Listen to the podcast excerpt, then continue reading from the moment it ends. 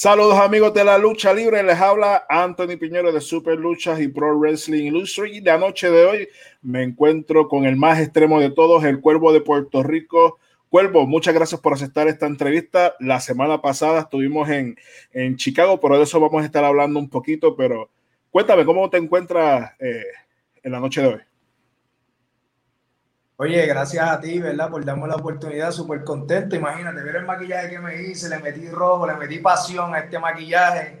Y pues, ¿qué te puedo decir? Este, bien bendecido por todas las cosas que han pasado últimamente en mi carrera y siguiendo, siguiendo metiendo mano, enfocado. Es la, es la primera vez que veo al cuervo de, de Puerto Rico con ese maquillaje tan brutal como el día de hoy, en una, en una edición especial, una entrevista como el día de hoy. Para todas las personas eh, que se van conectando a esta entrevista, pueden eh, ir enviándoles las preguntas a Cuerpo, alguna pregunta que tengan para él. Eh, nos pueden decir desde qué parte del mundo nos están viendo y compartir esta entrevista. La noche de hoy, excusamos a Sabio Vega, ya que tenía un compromiso previo. Tiffany eh, eh, se encuentra actualmente una presentación en Monterrey y Indomable Apolinar ya mismo se va a estar eh, conectando. Cuervo, yo te conozco desde, tus inicios acá en la lucha libre en Puerto Rico, pero para las personas que están viendo esta entrevista fuera de Puerto Rico, ¿ya cuántos años llevas dentro de la lucha libre y quiénes han sido tus maestros a lo largo de tu carrera como luchador profesional? Ya yo llevo 16 años, papá.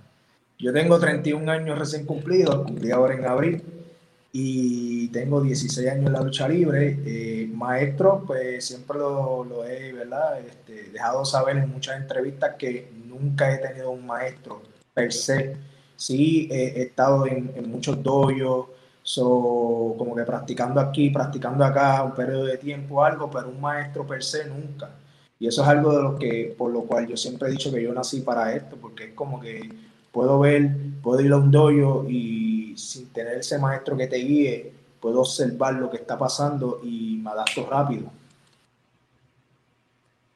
En, México, el, tiempo que, estuviste allá en México, ¿tuviste algún, eh, eh, algún maestro de lucha libre o, o de igual manera entrenaste con varios luchadores? No, allá tuve, allí tuve a Black Terry, una leyenda, ¿verdad? Mexicana, de mucho respeto.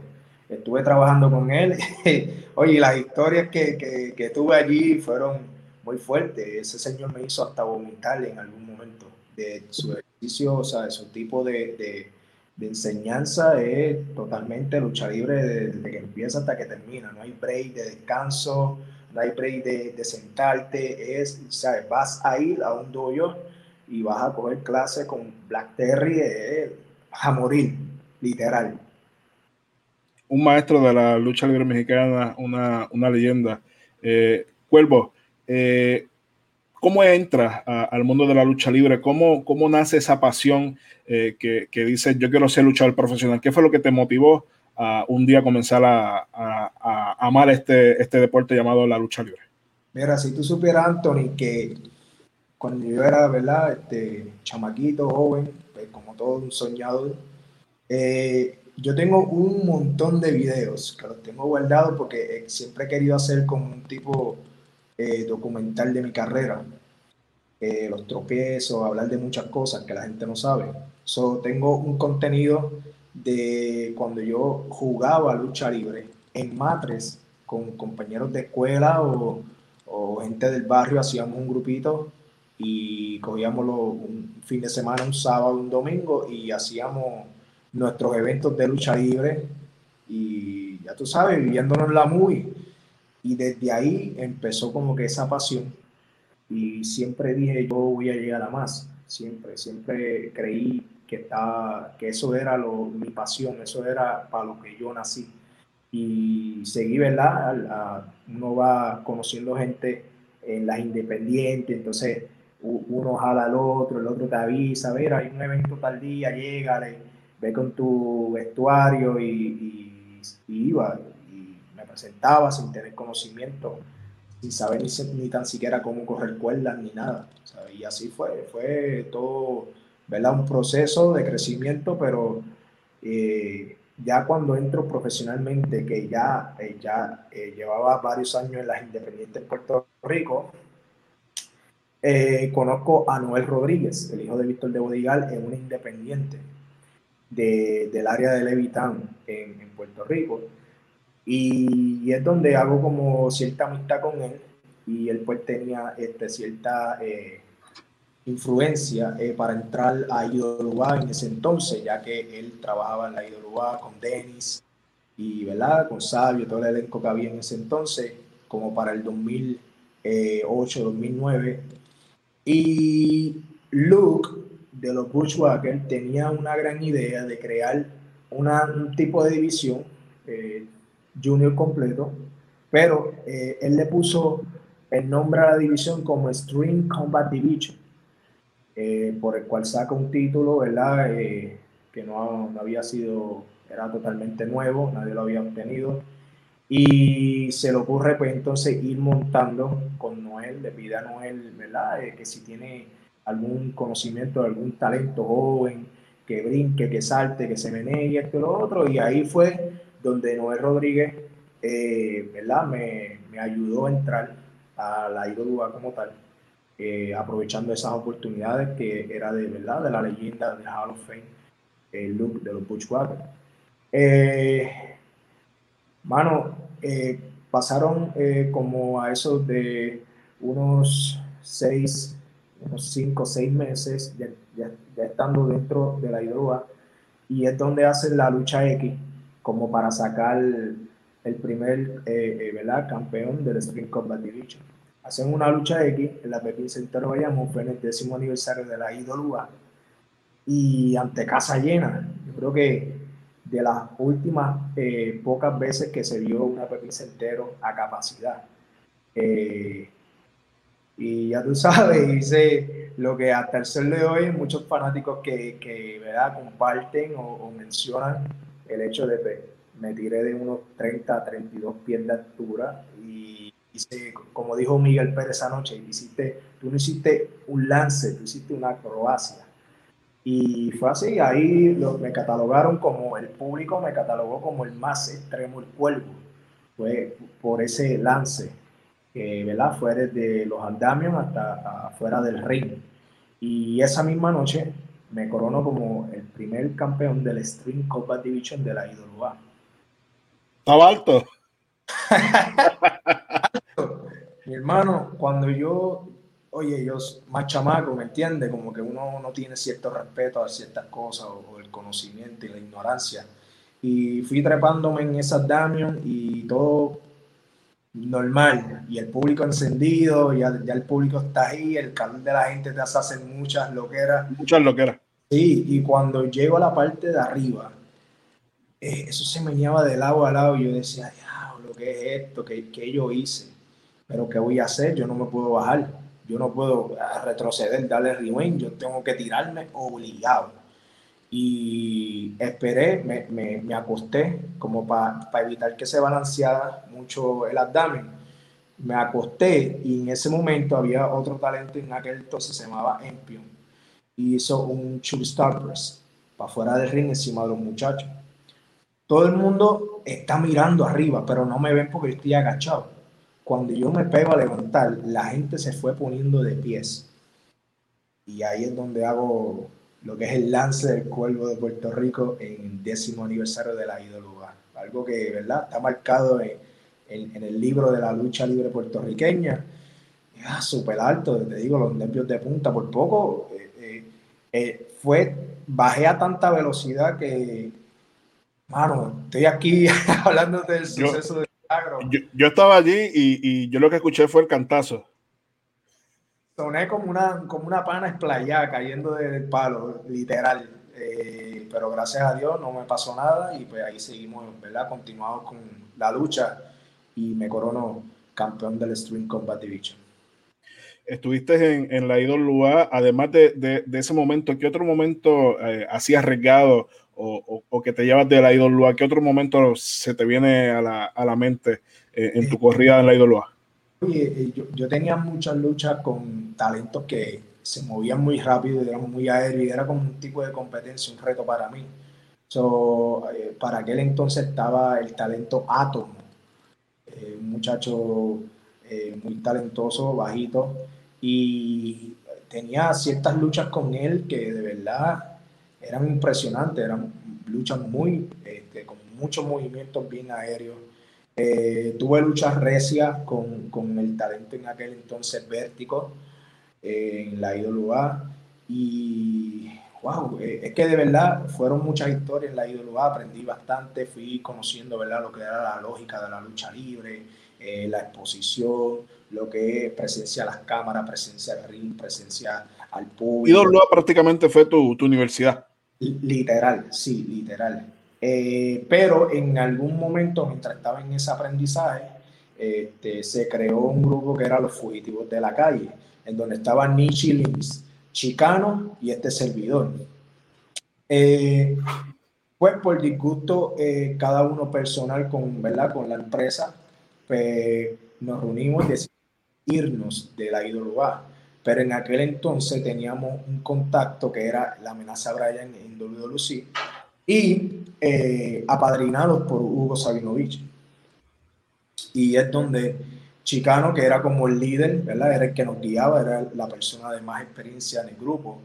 Eh, hicimos, ¿verdad? Ese cambio tan drástico porque recuerdo que la programación ese día de la IWA, de, de WWC, era de, de 11 a 12, o de 12 a 1, y de 1 a 3 era IWA, o algo así. So, nosotros salimos primero en WWC estando de sorpresa estando en IWA. Entonces la programación que viene después, que ¿verdad? en el otro canal que era IWA, salíamos reteniendo los títulos de IWA. So, eso fue como un caos porque, espérate, esto, ganaron acá, pero ellos debutaron en WWC. So, ellos se fueron de IWA siendo campeones. Michelin siendo campeón en pareja. Yo era campeón del Spring Copa Division. Chicano era campeón de Puerto Rico. Eh, ¿verdad? Eh, eh, nuestras eh, situaciones personales en, ya sea backstage, pues nos llevó a, a dar ese, al brinco. Sí. y es donde debutamos en el Choliseo de Puerto Rico, ante casa llena, igual este, un super show de WWC. Y ahí donde seguimos como los fugitivos de la calle, pero con la amenaza Brian, en riña con Tom de Lightning. Sí, que básicamente entraron eh, a WWC con el pie derecho eh, con, con Thunder y Lightning, que para aquel tiempo era eh, una de las parejas más poderosas y más reconocidas acá en la, en la, lucha libre de Puerto Rico. Luego en WWC, que pasa toda esa etapa, es que viene esa unión con Mike Mendoza, ¿no? donde comienzan a hacer ese, esa, esa, esa pareja y, llega un momento que es uno de los, una de las parejas eh, más, más, fuertes dentro de, de WWC. Mira, te fuiste muy adelante, pero sí, eh, eh, porque cuando yo hago esto de los fugitivos y hacemos el cambio de IWA a WWC, eventualmente tengo una corrida como, yo era como el junior completo de, del grupo. Entonces estaba Nichilin, era la pareja, Chicano era como el hombre fuerte, con la amenaza Brian, eran ya los top, como que los main event y estábamos como que bien divididos en cuestión de lucha. Eh, tuve una corrida como campeón junior completo en WWC, eh, lo, lo, tuve unas cuatro veces, entonces era donde me convertí en, en, el pasado campeón junior completo de la IWA y fui campeón junior completo de WWC. No, no creo que, no sé cuántos luchadores hayan podido hacer eso, pero creo que son muy pocos. Eh, eh, entiendo que Star Roger eh, lo, lo, hizo. No sé si Forfiti lo logró también. Me cagó sí lo logró también. Pero es algo como que no todo el mundo ha podido como que ser campeón de la misma división en diferentes compañías. So, eso me ayudó bastante. Después seguir creciendo. Eventualmente eh, se rompe el grupo de los fugitivos de la calle. Eh, yo me salgo por un periodo de como unos seis meses, ¿verdad? Por problemas personales. Y cuando regreso, eh, eh, pues estoy en, la división todavía, como que eh, en la, la, primera lucha, segunda lucha, junior completo.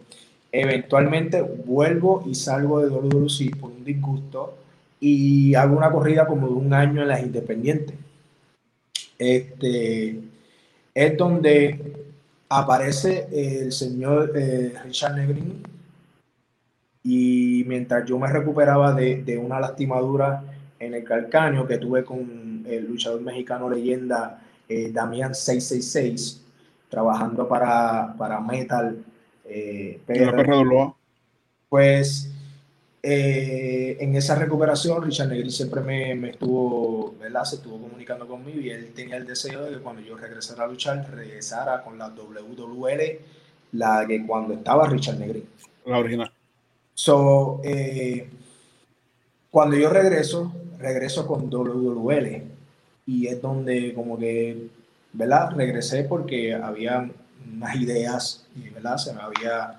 Eh, ofrecido ciertas cosas que nunca cumplieron. Entonces yo soy bien observador y yo no soy el tipo de luchador que te va a estar ahí aguantando eh, la tiranía ni nada de eso del ambiente de la lucha libre. So, yo, si tú no cumples, yo no estoy fácilmente y no hay problema. No hay problema, no hay problema con nada.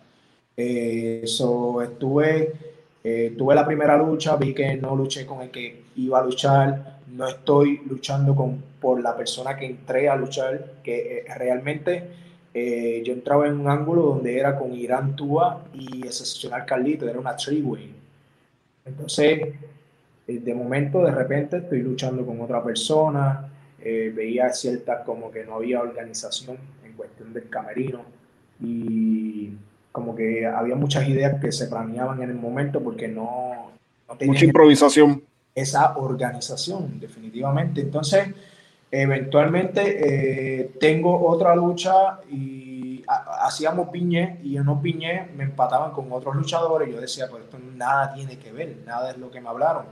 So, ya como que no me gustaba la idea y eventualmente en el próximo show eh, me ponen, ¿verdad?, a, a luchar contra yo no sé si el luchador se llamaba Manny Montes, algo así. No recuerdo ahora mismo. Era un, ex EWO. Tú tienes que saber. Eh, Manny Ferno, ¿no? No, no, no, no. Tiene el pelo largo. Es de los ex EWO, de, los oficiales de, de, Montana, de los leales, como uno dice. Anyway, estuvo luchando con, con WWL, estuve en riña con él, empecé una riña con él y eventualmente al final de la lucha aparece lo que era la revolución, la revolución de la WWL, no la original. Sí, so, tenían esa guerra de compañía y ellos me atacan. ¿Qué pasa? ese, ese disgusto, so, trabajé, yo siempre, a pesar de que, ¿verdad? Tengo un disgusto con el buqueo, ya sea backstage, con alguien, yo siempre hago mi trabajo en el ring y no es notable, tú no vas a ver que yo estoy disgustado o algo, ¿me entiendes? Yo soy totalmente en ese aspecto, totalmente profesional. So, hice mi trabajo y eventualmente, pues entonces salgo de la WWL, eh, ¿verdad? Yo mismo eh, hablo con el señor Negrin y es donde yo mismo decido no, no seguir asistiendo para, ¿sabes? Trabajando para ellos. Eh, pasa alrededor de dos semanas y debuto en WWC. Regresas a WWC. Regreso, regreso a WWC. Eh, pero nada de esto era cuadrado, no era que me salí de WWL porque tengo WWC ahí, no. Era, me salí de WWL y no me importaba y eventualmente por una comunicación, eh, ¿verdad? Ciertos contactos, pues es donde debuto de nuevo, en, ¿verdad? Regreso a WWC y regreso luchando contra la revolución. Entonces era como que literal la historia de WWL me la traje también, porque la estaba usando acá, allá en WWL, después se cayó todo eso. Eh, Richard Negrín. y todo terminó en nada. Entonces empiezo, eh, ¿verdad? Eh, la riña con la revolución en WWC. Eventualmente, a los años, ahí donde llegamos, donde tú mencionaste no hace mucho, no hace ratito, eh, que es donde eh, WWC, ¿verdad? Eh, estaba en ese entonces, estaba a cargo de, de, ciertas cosas, ¿verdad? De cierto, eh, tenían cierta responsabilidad lo que era eh, Pelayo Vázquez y Orlando Toledo, a lo cual le tengo mucha confianza en cuestión de lucha libre y teníamos un clic increíble. y una comunicación sumamente efectiva, de, de mucho respeto, de mucho trabajo. Y es donde eh, eh, por casualidad en un aniversario eh, ponen a May Mendoza y a Cuervo juntos. si no me equivoco, era el hombre Bestia Angel y Ángel Fashion, si no me equivoco, no recuerdo bien. Y, mano, sacamos una lucha como si fuéramos pareja de toda la vida. Entonces la gente le agradó, la reacción de la gente, la reacción de la gente backstage, fue como que, wow, los, teníamos ahí y estos dos juntos es una explosión. Y ahí fue donde se le ocurrió a Lucy como que vamos a hacer juventud extrema. Y comenzamos juventud extrema con, ¿verdad? con la riña eh, completa, como quien dice, ya tengo mi, mi, alguien que me acompañe en mi esquina contra la revolución, eran tres y para ese entonces era yo solo. So, tengo a May Mendoza contra la Revolución, tenemos Orlando Toledo todo el tiempo en la esquina y así fue creciendo, yo creo que una de las mejores rivalidades en los últimos años de WWE en cuestión de pareja. Eh, llegó un momento que la división de pareja era como que monótona. Ya como que no había muchas parejas, las parejas que había las, dividían rápido, no las desarrollaban, no traían luchadores de afuera pareja para competir con los puertorriqueños. Entonces era como que ya la gente no estaba viendo la división en pareja como que eh, con, esa motivación. Entonces hacen este, ¿verdad? Este clic entre yo y entre Mendoza y yo y, mano, chispa, sacamos candela en esos rines, o sea, tuvimos lucha, una lucha eh, de reglas extremas espectacular, tuvimos una lucha eh, de, de, la jaula de la... De la jaula en, en Guillermo Angulo, ¿no? E, esa fue contra Mike Mendoza. Mike Mendoza, sí. Sí, pero eh, eh, Mike Mendoza y yo como pareja, como Juventud Extrema contra la Revolución, tuvimos, en la jaula de la muerte, tuvimos reglas extremas y tuvimos una lucha de escalera. Que, oye, búscalas en YouTube y son luchas de principio a fin. Yo supe estar en, en algún momento en donde no había luchadores eh, megas estrellas de ex WWE, luchadores de afuera, y la cancha estaba llena. Y era gracias al, sacrificio de cada uno de nosotros, ¿verdad? Componiendo y con el profesionalismo, el, plan de trabajo. Y creando semana a semana algo que llevaba al fanático. En ese periodo de tiempo yo estuve lastimado la costilla. Me dolía demasiado. No era fractura ni nada, era como en esa área un ligamento o algo. Eh, me atendí y pues no, como no es fractura ni nada. Y yo se continuaba con dolor, luchando, cosas que la gente no sabe y era por el compromiso que teníamos de llevar esa historia eh, súper, ¿verdad? Súper allá arriba al main event. Y en un momento dado fuimos main event. Y, nadie se arrepintió de haber puesto a Juventud Extrema y a la Revolución main porque nos quedamos con todo. Entonces, eventualmente sucede esto de, de, ¿verdad? de la parte creativa de Lucy, en donde entienden que, que no había como que eh, el compromiso de, tal vez de seguir extendiendo eh, esta pareja que era eh, para el público era su favorita. So, de cierta manera es bien productiva para la compañía, pero la compañía pues, tenía otros planes. Y eventualmente es donde May Mendoza traiciona el cuervo de Puerto Rico. Y hacen otra explosión porque hacen una serie de luchas que lo, lo, lo, ¿verdad? lo que se aprendió en esto es, por lo menos lo que yo aprendí, y mucha gente observaron es que normalmente el ambiente de la lucha libre, cuando tienes una pareja y los separa, uno de las dos parejas es castigado. So, uno tiene como que la exposición y el otro no, va para abajo. No vas a ver que los dos van a la par. Igual, pero van a la par, ¿me entiendes? So, el ambiente es bien cruel en ese aspecto. Y, mano, con Mike Mendoza, eh, recuerdo que eh, en ese Escuela Pepi Center veíamos un aniversario, trajeron a Jeff Hardy. Y ya tú sabes que esa cancha estaba hasta el tepe. Hasta la madre. Y fuimos una de las mejores luchas de la noche. Eh, dicho por el público, dicho por el talento, dicho, dicho por, por la misma mesa, se votaron. No tan solo eso, eh, ese era sábado y domingo, eh, ¿verdad? Eh, aniversario era viernes, sábado y domingo, entonces era sábado esa lucha. Domingo teníamos la revancha, creo que era en Mayagüez, y también sacamos candela y fue como que, oh, espérate, espérate, espérate, si en pareja era una explosión, ahora encontra una dinamita, literal, una bomba de Hiroshima. Y seguimos así y pues, pegamos con la riña, entonces se pegó lo del Judas, el beso del Judas, May Mendoza el traicionero, eh, como Judas, y todo eso, y el pueblo y la gente identificándose, llegamos a ser fan club de la gente tan motivada que estaba con la historia.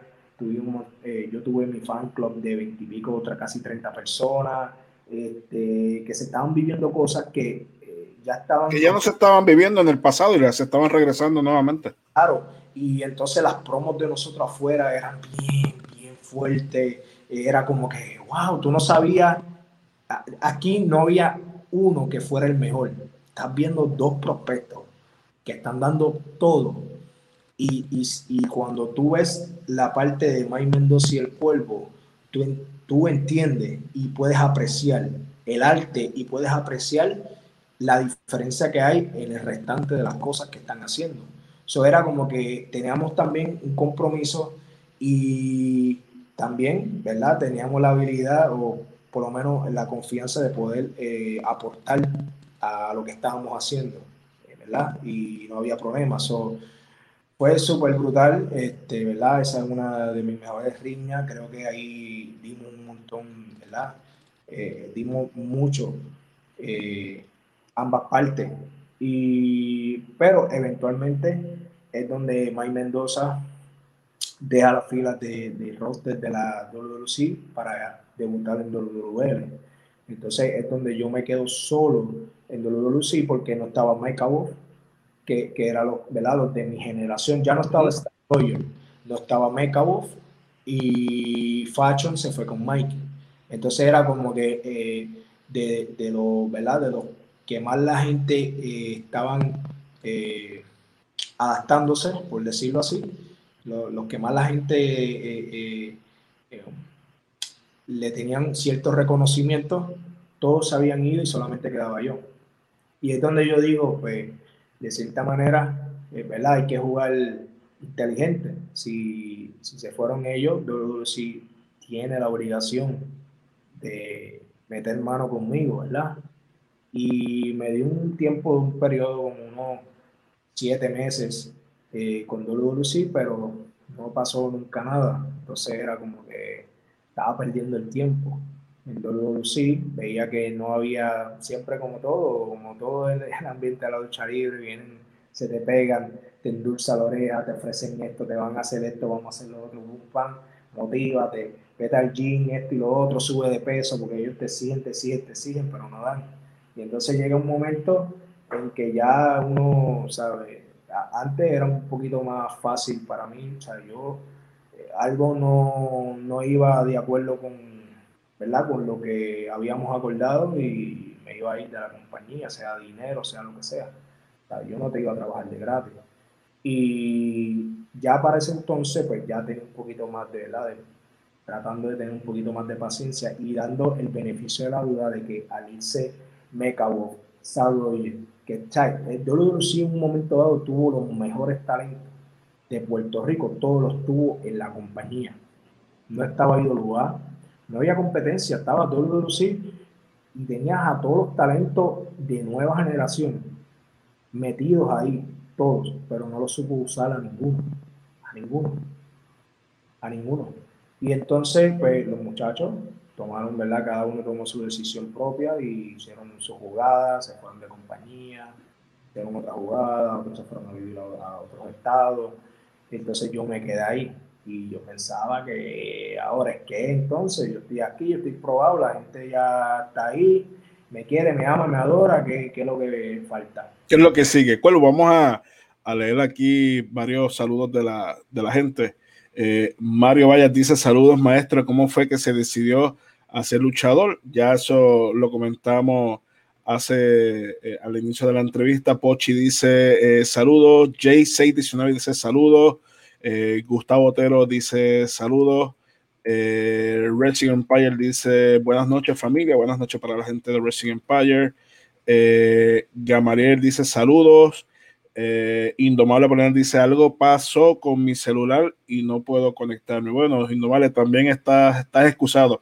Eh, Indomable, Tiffany y Sabio no, no se pudieron conectar hoy, pero estamos aquí eh, cumpliendo con, con esta ah. entrevista. Cuervo, después que, que, que básicamente hiciste una buena corrida dentro de la IWA en, en ese, en ese tiempo que, que, estuviste trabajando dentro de, de la IWA en WWE, eh, aunque no, no tuviste ese, ese, ese push de un campeonato ¿verdad? universal, que nunca lo tuviste. Eh, tuviste buenas rivalidades dentro de WWE, como bien lo dijiste, lo, eh, la, la, la, pareja y el feudo con Mike Mendoza, entre otros encuentros extremos que estuviste dentro de la compañía. Eh, llega el momento de, de, México, tu primera gira a México. ¿Sentiste que ya Puerto Rico ya no, no tenía eh, más nada que hacer y ahí es que decides eh, viajar a tu primera gira con la gente de, de DTU? Oye, yo siempre he pensado que que en Puerto Rico hay mucho que hacer, mucho, pero eh, la lucha libre en Puerto Rico no está en su mejor ¿verdad? momento. Entonces, es como yo siempre digo, la, la, la, lucha libre actualizó, pero también cambió. Eh, hay promotores nuevos, igual que luchadores nuevos. Entonces, fue como que un cambio de, de, de cierto respeto, cierta organización, eh, se corría de esta manera, tú no podías hacer esto, tú no podías interactuar con el público o janguear con la gente que iba a las canchas porque tenía que haber un respeto entre el luchador y el fanático, había una línea, los luchadores no pueden entrar, que no fueran de la compañía, no pueden entrar a, a, mi compañía, eh, porque se regaba, se filtraba eh, la información, historia. Eh, eh, todo eso se fue perdiendo. Entonces, llega un momento en que uno como luchador puertorriqueño uno dice, sí, yo estoy aquí le he metido casi siete años a WWE. Y lo más que pude hacer fue campeón en pareja, ¿verdad? Entonces, si la gente dice que yo estoy probado y el mismo Camerino dice que yo estoy probado, pero no me consideran, tengo que salir de Puerto Rico estoy perdiendo mi juventud aquí, esperando. Como muchos, muchos han, tenido que sacrificarse y, los he visto, yo los he visto estando en una posición similar, los he visto en la banca sentados esperando su oportunidad, porque el ambiente de la lucha en Puerto Rico es cruel. Y aparte que es cruel, sabemos la historia y la realidad de que si no eres hijo de alguien, no vas para ningún lado. No tanto ser hijo de alguien, sino como dicen, tener padrino tener padrino, o sea, las posibilidades son literal bien bajitas. Y entonces yo era primera yo soy primera generación, eh, entonces no tengo maestro eh, que yo pueda decir, este fue mi maestro, fue el que me enseñó a hacer como una llave, cómo hacer candado, cómo hacer, ¿me entiendes? Eh, todo lo fui aprendiendo en el camino, a fuerza, preguntando, y, pues me trepaba el ring, practicaba, lo hacía, iba temprano a las cartederas, siempre y siempre practicaba una hora, siempre haciendo cosas, tratando de seguir evolucionando. Y llega un, momento en donde tú dices, pero ¿qué más voy a hacer? Si ves que talentos que no tienen tal vez un gimmick, eh, yo tengo un gimmick, no todos los talentos tienen un gimmick entonces los gimmicks atraen mucho al fanático y más al niño. Entonces es como que si me gané el, respeto de la gente y la gente ya me conoce como el cuervo y la gente me sigue y la gente me, me, apoya y, y, están ahí en las canchas y se viven eh, cada guay, guay, guay, guay, y tú los ves ahí metidos en la lucha. Eh, hay un clic entre el cuervo y el fanático. ¿Qué falta? Entonces veía luchadores hijos que me pasaban por lado y se convertían en campeones mundiales, en de eh, campeón de Puerto Rico. Y era como frustrante para mí, teniendo el talento, estando probado ya en el ambiente de la lucha libre, y ver a fulano porque es hijo del otro o es primo del otro, teniendo mejores oportunidades que yo. Y eso me, me creó como, un cierto odio a la lucha libre puertorriqueña. O, por no decirlo a la lucha libre puertorriqueña, creo que se escuchó muy fuerte, eh, sino eh, en negociar con los promotores de la lucha libre puertorriqueña. Entonces ahí es donde decido, este, ¿verdad? Tengo, eh, conozco al señor Víctor Arroyo, que ha sido el que ha manejado mi carrera desde el 2017. Y es donde hacemos este tipo de, de clic, en donde él se encarga de bregar con los promotores, de buquearme, mi wrestling agent, y yo lo que hago es luchar. Entonces hay, hay como que cierta... Víctor es una persona que es bien reconocida en el ambiente de en Puerto Rico y es bien respetado, al igual que respetado ¿verdad? por su trayectoria eh, backstage, eh, todo lo, ¿verdad? lo que ha estado involucrado. So, tiene bastante conocimiento y es donde cuando él hace ese tipo de, de, de negocio ¿verdad? con el promotor, sin tener que ser yo directamente con el promotor, en donde literal el promotor, como te dije, hay promotores nuevos que hoy en día no tienen la seriedad del promotor, eh, ¿verdad? Que tiene el respeto por la lucha libre, entonces tratan de cogerte de pendejo. ¿Me entiendes? Cuando van directo al, luchador, van con la mente de, maquiavélica. Ahora, cuando tú tienes a una persona seria de por medio, es muy difícil. Que, ese, ese, ese filtro. Es, un filtro, literal. Eh, no, no, vas a poder ir con esa mente porque no es no y sí es sí. ¿Entiendes? Y no, no estás teniendo el contacto conmigo. Yo no, yo no, yo no me meto nada de eso en la mente. Yo no, no, no cojo lucha con ningún promotor. So, Víctor es como que esa parte fundamental en lo que ha sido ¿verdad? los últimos años de la carrera del Cuervo de Puerto Rico y de poder expandirme porque conoce tanto, ¿verdad? Tiene tanto conocimiento de la lucha libre, sabe cómo jugar elegantemente, con respeto. Y cuando vemos un promotor que no, no tiene el mismo respeto, murió. Seguimos. Vamos para la próxima puerta, ¿sabes? No vamos a seguir tocando esa puerta. No, no, no hay por qué, si ya sabemos que el promotor tiene ciertas malas mañas. So, ahí es donde, eh, eh, ¿verdad? Eh, comenzamos a salir fuera de Puerto Rico y es donde yo decido no luchar más en Puerto Rico.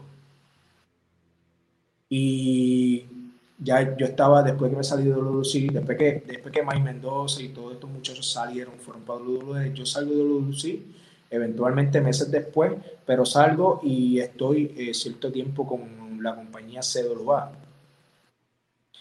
y allá estaba Star Royal, entonces estaba este, el nuevo prospecto eh, Justin Dynamite, y entonces como que tenían ciertas historias y cosas, y estuve trabajando con ellos hasta que definitivamente después no trabajé con más nadie de Puerto Rico y estuve en los viajes solamente fuera de Puerto Rico, y es donde se me da, ¿verdad? Es como que abrí esta puerta y regresando a Puerto Rico, esa puerta, sin darme cuenta, ya me abrió otras más y así sucesivamente cada vez que viajaba, eh, eh, la próxima puerta era como que más importante. Así fue cuando fui para México. Cuando voy para México, eh, tengo esta corrida con DTU, es una de las compañías ¿verdad? Este, más reconocidas en México por, ¿verdad? por su estilo violento. Entonces yo me llamaba el Cuervo de Puerto el Cuervo el más extremo por, por lo que todavía no, no, habíamos cambiado lo del Cuervo de Puerto Rico, entonces era el Cuervo el más extremo. Y entonces, cuando tú vendes un producto así, tú lo que piensas que ese hombre, ¿entiendes? Tú estás viendo el cuervo, el más extremo, pues tú dices, ah, no, este tipo tiene que ser un sabio. Un loco. Loco, este tipo se rompe un vía en la cabeza, este tipo no le importa, tiene que estar todo cortado.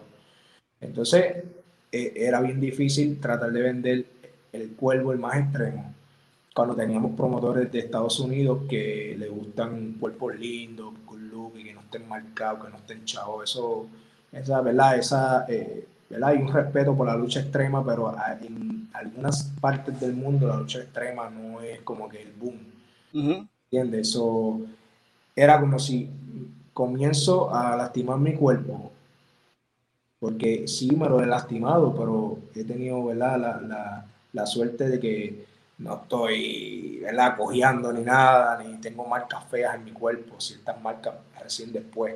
Pero yo he visto luchadores pegar el sable, ¿verdad? A ver eh, este mundo de lo que era la lucha libre mexicana en DTU. Y no había ni un solo luchador que no que tuviera el cuerpo, no había ninguno que tuviera el cuerpo sano, ninguno. Todos estaban mutilados. Todos estaban mutilados de la cabeza a los pies y yo veía cómo se abrían. Hoy luchaban, luchamos hoy, se abrieron y así limito Classy Blue. Y vamos para el otro show mañana. Y esa herida ahí. Y, y al otro día dos más acá. Y así, así. Y estuvimos de lunes a domingo, todos los días luchando en diferentes estados en México. Entonces era como que luchaba, eh, comías algo, ibas en el bus, viajabas unas 6, 3, 4, 5 horas, depende de dónde fuera, te quedabas en el hotel, descansabas un poco, al otro día lo mismo, comer, ir al show, luchar. Y, muchas veces las comidas son eh, en el Oxxo. sí, así es. O sea, a, a, mucha suerte, a lo mejor un restaurancito, algo rápido, pero a la mayoría de las veces cuando estás de tour, te vas en el Oxxo y vámonos. O si no, papi, cógete un Gatorade y sigue por ahí para abajo.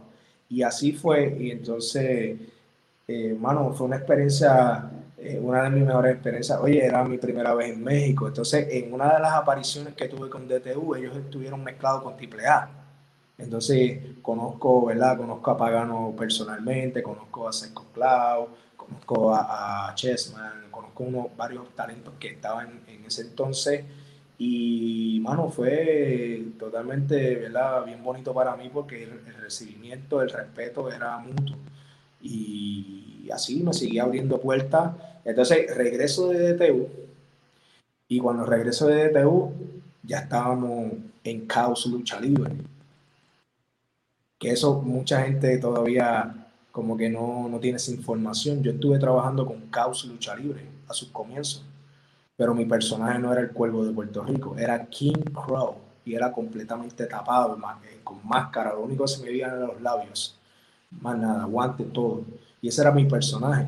Y estuve trabajando eh, en, en Caos Lucha Libre y eso entonces me abrió puerta a luchar en, ¿verdad? en otras independientes de México y seguí así hasta que cada vez Yo pensé, yo pensé que el, cambio de, de, el cuervo más extremo al cuervo de Puerto Rico era porque en México hay un luchador eh, de la, que estuvo en la AAA que se llama también así el cuervo. ¿Tuvo que ver algo, algo que ver con eso? Sí, tiene que ver, tiene que ver. Tiene que ver, eh, cuando ya veo esto de DTU y, mm, y, los muchachos decían, pero tú no eres el más extremo, y yo, y adiante, aquí me van a pillar. Aquí la gente va a creer que lo que ¿verdad? Mi nombre dice porque soy el, loco perfecto para esta compañía. Y no era así, ¿entiendes? Estaba buscando, ¿verdad? Tener la exposición, pero no mutilar mi cuerpo, ¿para qué? Entonces, eh, es donde pegó, ¿verdad? Con mi equipo de trabajo a hablar de, posibles cambios o cambiarle algo el nombre para hacerlo más internacional o como para marcar desde este, desde este instante todo lo que ha sucedido después eh, ha sido el cuervo de Puerto Rico. Y el, el, cuervo, el más extremo, pues es la historia de esto, ¿me entiendes? y también hacer un refresh al, personaje. También, entonces, vamos con DTU, ¿verdad? Eh, tengo ya esto en mente, pero también eh, tengo en consideración que en México hay un cuervo que, ¿verdad? Un, un personaje de muchos años en la lucha libre mexicana, de mucho respeto entonces era como que si estoy en México y, por ejemplo, alguien anuncia el cuervo.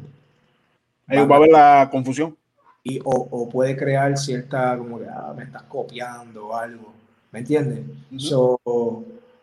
Yo decía, cuando tú ves los personajes uno al lado del otro es totalmente diferente.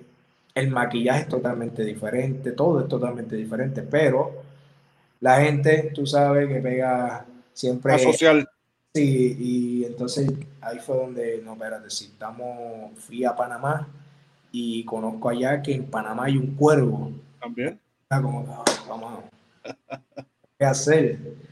Y es donde, espérate, no, vamos, vamos a organizarnos y vamos a sacar un nombre que sea, que me identifique de dónde vengo y quién soy. Perfecto. Eres el cuervo de Puerto Rico.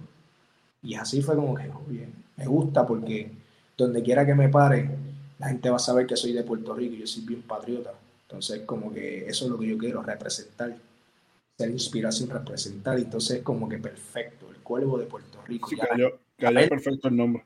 Sí, ya la gente va a saber el cuervo de Puerto Rico. Ah, el de la sonrisa de lado, esto, lo otro, ¿me entiendes? El maquillaje así, la capa así, el que lucha intrusa. So, fue como perfecto para, para, para lo que estaba sucediendo dentro de mi carrera. Cuervo, volvemos aquí. Tengo una pregunta de, de Pochi. Volvemos un poquito atrás a WLC. Dice: eh, ¿regresará a WLC buscando una corrida por el campeonato universal? Sí. ¿Te interesa? Sí, me, encantaría si llegamos a los acuerdos de una. Alfredo Cuenca dice saludos desde Chicago, buena pelea contra Bandolero, de eso vamos a estar hablando eh, ya mismo. Chito Morales dice saludos, eh, Junior de Río dice que se desate lo extremo, eh, Estela Miranda dice saludos al Cuervo, Indomable Polinar dice Cuervo, ¿hay algo que te haya decepcionado en la lucha libre? Yo creo que muchas cosas. Bueno, eh, esa, esa, pregunta está en muchas cosas, pero una de las cosas que me decepcionó, eh, como que me, me, frustró un poquito, fue el hecho de lo que me pasó en el 2018 y ver que no sucedió nada y yo estando en el borde de la muerte, ¿me entiendes? Pero gracias a Dios estoy aquí con vida, estoy aquí relajando un ratito con ustedes. Eh, Pochi dice, ¿cuál es su riña o lucha favorita de Puerto Rico y México? Mi lucha favorita, eh, mi riña favorita, definitivamente en Puerto Rico contra la... Em, me, tengo tres. Tengo cuatro. Mala mía. Tengo eh, Juventud Extrema contra la Revolución. Tengo a May Mendoza versus el Cuervo. Tengo a Chicano versus el Cuervo. Y tengo al Hombre Bestial versus el Cuervo, que fue en ese lugar. Sí, yo estuve ahí también. la, lucha del fuego, ¿no? Eh, Rafa Flores dice, buena entrevista. Eh, eh, Ramón Caraballo, saludos desde Ponce, Puerto Rico. de México. ah, de México. riñas como tal, de las más que pude establecer, porque pasa lo sucedido en el 2018, fue con el señor eh, Mr. Electro, un, ¿verdad? un ex campeón de AAA. Eh, Electroshock. Electroshock. Pero eh, Electroshock en AAA y fuera era Mr. Electro, ¿no? Mm, no recuerdo el detalle, pero sí, Electroshock. Sí. So, la riña que tuve con él eh, fue bien interesante porque, ah, ¿verdad? Es una persona de, mucha más edad que yo y el respeto desde sin haber luchado conmigo fue muy significativo para mí. Este, todo lo que hicimos en el ring, el trabajo, él me cuidó, yo lo cuidé y sacamos buenas luchas en Arena Naucalpan. La cueva de los independientes. Eh, Ramón Caraballo dice saludos desde Ponce, Puerto Rico. Indomable dice, ¿cómo te sentiste en Chicago y alguna otra vez te gustaría volver? hay una rivalidad por ahí pendiente, pero ¿cómo te sentiste de, hacer tu debut en Chicago con Wauti?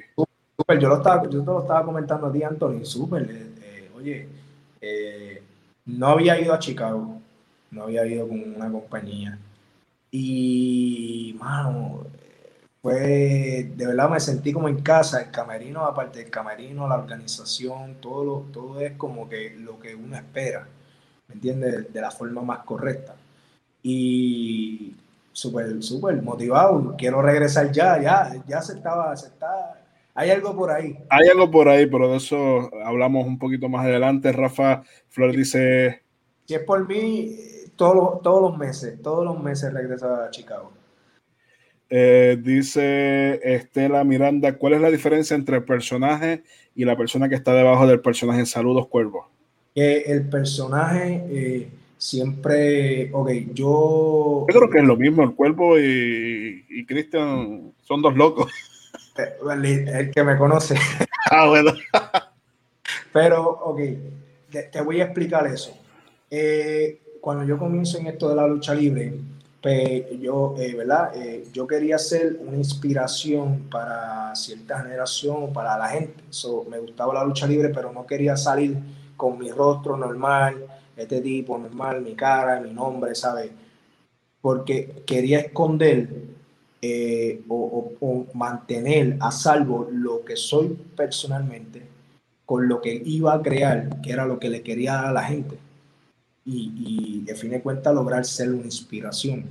Y es por eso que decido maquillarme para entonces poder, ¿verdad? Tener esa diferencia entre lo que es un personaje y lo que es, ¿verdad? Eh, el joven, buena gente, Anthony.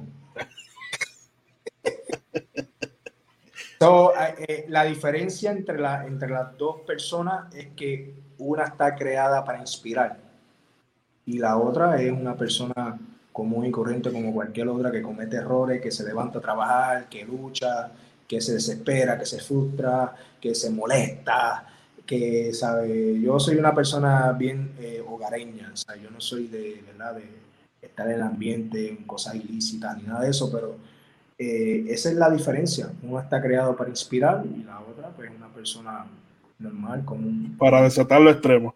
Para desatar lo extremo. Eh, Alfredo Cuenca dice, ¿cuándo volverás a Chicago? Pronto. Eh, Díganle.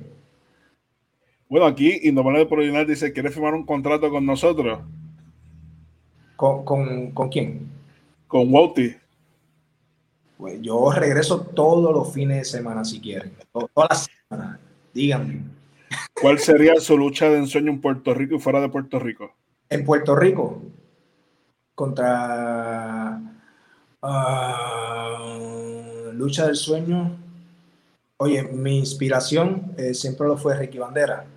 Entonces sería como que algo, ¿verdad? Que sería más bien para mí, como que más personal, el poder yo luchar con Ricky Bandera. Entonces después de esta evolución, del crecimiento, ¿me entiendes? No, eh, él es una persona que está sumamente probada, ya está, es un gallo castrado. Entonces sería, para mí ese sería como que mi dentro de Puerto Rico. Fuera de Puerto Rico, ah, me encantaría Penta, Cero Miedo o Phoenix. Dos caballos de la, lucha libre mexicana. Eh, Man dice saludos al cuerpo de Tutuado Puerto Rico, bendiciones y siga marcando huellas, la historia te espera. Ahí tienes un nuevo lema, la historia me espera. Eh, símbolo heredero. Eh, ¿Qué rol te descontentó en una lucha que dices la regué y decir eh, de ahora mejorar? Un error, eh, te voy a decir, el error más grande que yo he cometido en la lucha libre, En, en todos años que llevo, ha sido confiar y creer que nadie me iba a hacer daño en un ring. Creer que todo el mundo amaba o respeta la lucha libre como yo. Entonces, eso me hizo confiar y, y bajar la guardia. Y pues sucedió lo que todo el mundo sabe, ¿verdad? En el 2018 soy yo. Para mí ese es mi error, ya eso es como que algo como que yo mismo me pregunto, ya, si yo, si yo no hubiera dado la espalda, no, no, no hubiera sido otra historia, ¿me entiendes? Si yo estoy de frente, porque yo me conozco. Entonces, o abandono el ring y me voy para el camerino molesto, diciéndole al promotor no voy a luchar con este tipo, este tipo es un antiprofesional. O me trepo al ring y... y desateamos los extremos. Cuervo, yo sé que eh, fue un momento muy difícil cuando eh, dices que te, te, ibas a virar, ahí llega el, impacto. ¿Qué pasó? Cuando se eh, llega el impacto, ¿qué, qué pasó? ¿Qué, qué, ¿Qué es lo que recuerdas de ese momento? Mira, yo lo único que recuerdo es que tengo una silla en mis manos y este personaje que no merece ser nombrado sale de, la lucha y entonces yo me pregunto, ¿qué pasa? ¿Me entiendes? La gente está caliente, ¿qué hace este? Y de momento regresa y lo veo con, los dos, ¿verdad? Objetos que utilizó. Yo continúo la lucha y lo primero que me viene a la mente es que va a poner un objeto aquí, otro acá, y va a poner una madera, una tabla, una puerta, algo asimilando o haciendo la, ¿verdad? la noción de que es una mesa. Fue lo único que se me ocurrió. Y, y es donde bajo la guardia y suelto la silla que tenía en mano después de darle tres sillazos y voy a buscar debajo del ring los supuestos objetos que habían porque mi lucha, aparte de ser de ataúd, que no tenía lógica, de la noche a la mañana también era de reglas extremas. Entonces, pues, la lucha de reglas extremas, la lógica es que las cosas estén debajo del ring para que cuando tú lo saques, la gente tenga la emoción de que no, sabía, no sabe lo que tú vas a sacar hasta que tú lo sacas. So, voy a buscar debajo del ring eh, los, objetos, algo diferente a la silla que cogí y tira por ahí y no había absolutamente nada. Y en ese preciso momento yo estoy totalmente ajeno eh, a lo que está pasando en el ring, que el señor, ¿verdad? Eh, personaje tomando el objeto y tirándolo con toda la mala intención del mundo. ¿Sabes? Eso no es. Toma, cógelo, un, bombita, toma, cógelo. No, ¿sabes? Lo tiró con toda la intención mala del mundo. Y es donde eh, yo precisamente pues desisto de, de, de buscar debajo del ring porque cuando yo alzo la faldeta no había absolutamente nada. O sea, mi lucha reglas extremas y debajo del ring no había absolutamente nada. So, yo desisto, molesto, pero molesto porque la lucha libre está ahí, quiero actuar. So, me levanto y cuando voy a dar el primer paso mirando para un horizonte buscando a ver si había un objeto que pudiera coger, es donde pasa lo sucedido. Gracias a Dios, hasta el sol de hoy yo no tengo, eh, en verdad, yo no sueño, tengo muy, yo no tengo movimientos involuntarios, yo no necesito medicamentos, gracias a Dios estoy bien de salud. A lo que pasó era para estar en cama, entonces estoy aquí hablando con ustedes, soy una persona normal, trabajo, hago mis cosas normales como una persona normal, ¿sabes? Gracias a Dios, a la misericordia de Dios, definitivamente. Pero yo caigo al piso y ahí yo borré todo. Yo despierto tres días después en el hospital. So, eh, en el video tú vas a ver que eh, aparece un supuesto médico, aparece un montón de gente y me hacen caminar. Y lo que tú piensas es, este muchacho es fuerte. Yo no recuerdo eso. So, las personas que estuvieron presentes eh, ¿verdad? ciertas amistades que hice en el camerino me dicen que mis ojos estaban completamente blancos y que estaba caminando como si fuera arrastrado. Entonces, mi pregunta es, ¿cómo yo llegué al camerino? Porque el camerino era un segundo piso y la, el único acceso al camerino era una escalera de la giratoria. De la, que el que sabe de la escalera que estoy hablando, cabe una persona. Y si sube y baja otra, eh, tiene que raspar So, ¿Cómo me subieron? So, no recuerdo nada de eso. Eh, eh, ¿verdad? Tengo parte de mi equipo de, ¿verdad? de lucha y de trabajo, eh, los, grandes talentos de Arena Calpan, los golpeadores, Dragon Bane y Cani Lupus, y ellos estuvieron presentes ese día. Entonces, no hace mucho estuvimos en Texas, estuvimos compartiendo camerinos, estuvimos compartiendo ¿verdad? aventuras y ellos me contaron que yo estaba en el camerino sentado, me tenían sentado, y que alguien me estaba apretando aquí atrás, haciéndome presión, y que lo único que yo decía es, no puedo ver, tengo ganas de vomitar. Y estaba vomitando y vomitando, pues obvio, estoy teniendo un, bloque en la cabeza, ¿entiendes? Eso es, tengo ahí, tuve tres CPR de camino al hospital y donde me estabilizan y entonces donde eventualmente me operan de emergencia. Y gracias a Dios pues estoy aquí porque esas operaciones son cuestión de un centímetro para el lado y te quedaste parapléjico. Sí. ¿Me entiendes? No tengo movimientos involuntarios. Si el golpe es en el lado, eh, para los que saben y los que no saben, si el golpe es en, la cabeza, es en el, eh, ¿verdad? Si tienes un golpe en la cabeza, un médico no te va a hacer caminar. So, por eso yo digo que el supuesto médico, porque yo no soy médico y sé que tienes que levantar a una persona en posición eh, eh, horizontal. Horizontal. Camillas. Pero a mí me hicieron caminar. So, aparte de inteligencia total y, eh, ¿verdad? Para los que no saben o saben, si tú recibes un golpe en la cabeza, ya sea derecho o izquierdo, se va a afectar alguna parte del lado contrario. O sea, mi golpe fue en el lado derecho, so, estábamos, ¿verdad? En, en todas las citas que tuve con mis médicos, eh, neurólogos y todo eso, estuvimos pendientes ¿verdad? a los movimientos del lado eh, izquierdo y gracias a Dios, ninguno, ninguno, gracias a Dios. Lo, lo podremos decir dentro de lo peor, ¿verdad? Que fue un impacto de un bloque. Lo bueno fue que salió sangre, porque si no, esa sangre se hubiese convertido en un coágulo, hubiese sido peor la situación. El ejemplo que siempre me utilizaron los médicos, eh, siempre me decía, wow, tú eres el caso de Pritchard, que es el boxeador puertorriqueño, que, ¿verdad? que boxeando su oponente de manera sucia le dio unos puños en, la parte de atrás de la cabeza y le provocó, este, ¿verdad? Eh, está ahora mismo en cama. ¿Qué es lo que pasa? Yo tengo el mismo golpe, pero yo tengo fractura. Él no tuvo fractura, por lo tanto el golpe no sale de su cabeza, afecta el cerebro.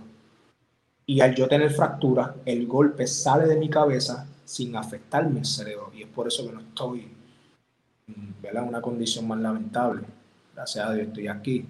Pero esa es la diferencia. Y entonces eh, los, médicos que veían mi, mi CD, todo lo que me habían hecho, las pruebas y todo en México, en Puerto Rico que me veían, que veían el proceso y que ellos se asombraban y me decían, mano, tú eres un milagro, tú, estás de pie. La verdad, sí. Brother, ¿sabes? Tú eres para estar en cama. Es más, tú se supone que ahora mismo tú no estés caminando, pues por lo menos tengas un mes de descanso. Y yo, después que desperté en el hospital, al día 6, yo estaba caminando y me regañaron. Los médicos en México me regañaron porque me decían que tú vas a sentir que estar acostado y yo es que necesito ir al baño, pero yo actuando como si nada hubiera pasado. A todas estas, cuando yo despierto en el hospital, las personas que estuvieron pendientes a mí, que me cuidaban, ya sean fanáticos, gente que no conocía, eh, luchadores que no conocía, luchadores que conocía, eh, se tuneaban. Cada vez que yo abría los ojos, aparte que estoy aturdido, tengo anestesia todavía en el cuerpo, yo despertaba, me tocaba, no tenía pelo, entonces no sé por qué estoy aquí, preguntaba por qué estoy aquí, me decían, no, pasó un accidente. Nunca, nunca crean que eso fue un accidente. Eso fue un atentado. Eso no tiene otra descripción. Vean el video y eso fue un atentado. Y todavía el que defienda, de verdad, Dios mío, necesitan. Y también el que diga que, que lo mío es una falacia, de verdad que necesita ayuda mental. Oye, mi, mi cicatriz empieza, creo que me la maquillé, empieza desde aquí hasta acá y son 35 puntos. O sea, tú me vas a decir que yo me hice 35 puntos en la cabeza por engañar a la gente. No, come on. So, la lucha libre, eh, ¿verdad? En ese aspecto es un poquito como que bien difícil. El fanático hoy en día que tiene un teclado al frente, que no asiste a las canchas, porque es básicamente el que tira comentarios sumamente absurdos, son fanáticos que no asisten, que no disfrutan del arte. Entonces siempre tienen una crítica negativa, siempre se lo saben ellos son médicos, son luchadores, son árbitros, son, ellos son todo. So, eh, sí se han dicho muchas cosas por ahí, pero la realidad es que durante el año de recuperación yo nunca dije nada. Y la otra parte se limpió, diciendo hoy decía esto, al otro decía esto, en el otro entrevista decía esto, en la otra decía otra cosa, entonces se contradecía. Ahora, ¿tú quieres saber la verdad de lo sucedido? Me tienes que preguntar a mí, yo soy el que tengo la cicatriz, no es él. ¿Me entiendes? Vamos a ser real. el personaje o la persona que pasó por ese suceso te está diciendo que no fue un accidente, que no fue nada planeado y pasó un error. Eso fue un atentado. Punto no era parte del encuentro. Al sol de hoy, ¿nunca has tenido comunicación con, este personaje nunca, de la lucha libre? Nunca una disculpa, nunca una mala mía, nunca nada, cómo sigue, nada. Recuerdo que lo único que recibía eran los videos de él diciendo que se chinga su madre y en ese momento mi mamá estaba en, en cama antes de fallecer. Mi mamá falleció hace un año. Entonces era como que bien frustrante para mí este personaje que hizo algo que no es profesional, que es totalmente antiprofesional, y aún así seguía eh, eh, como alabándose de lo que hizo. Y nadie lo corrigió, nadie hizo nada. ¿Sabes? Fue como que... Un accidente. Ya, está vivo. Ah, pues está bien, está vivo, fíjate. Y no fue así, ¿me entiendes? Si lo tuvieras de frente, ¿qué le dijera?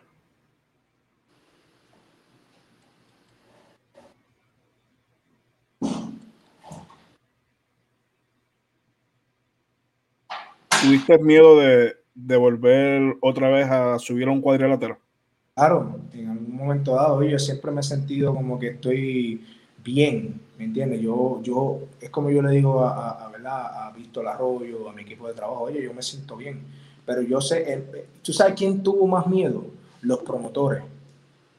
Los promotores, tenían, querían tenerme, pero decían, ah, si le pasa algo. Es, es un riesgo.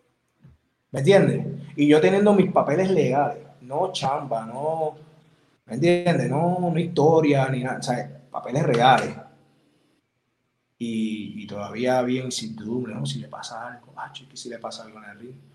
Hasta que me vieron, la, el, primer, el primer show que hice fue en Puerto Rico. Y la gente se quedó como que está igual, no le pasó.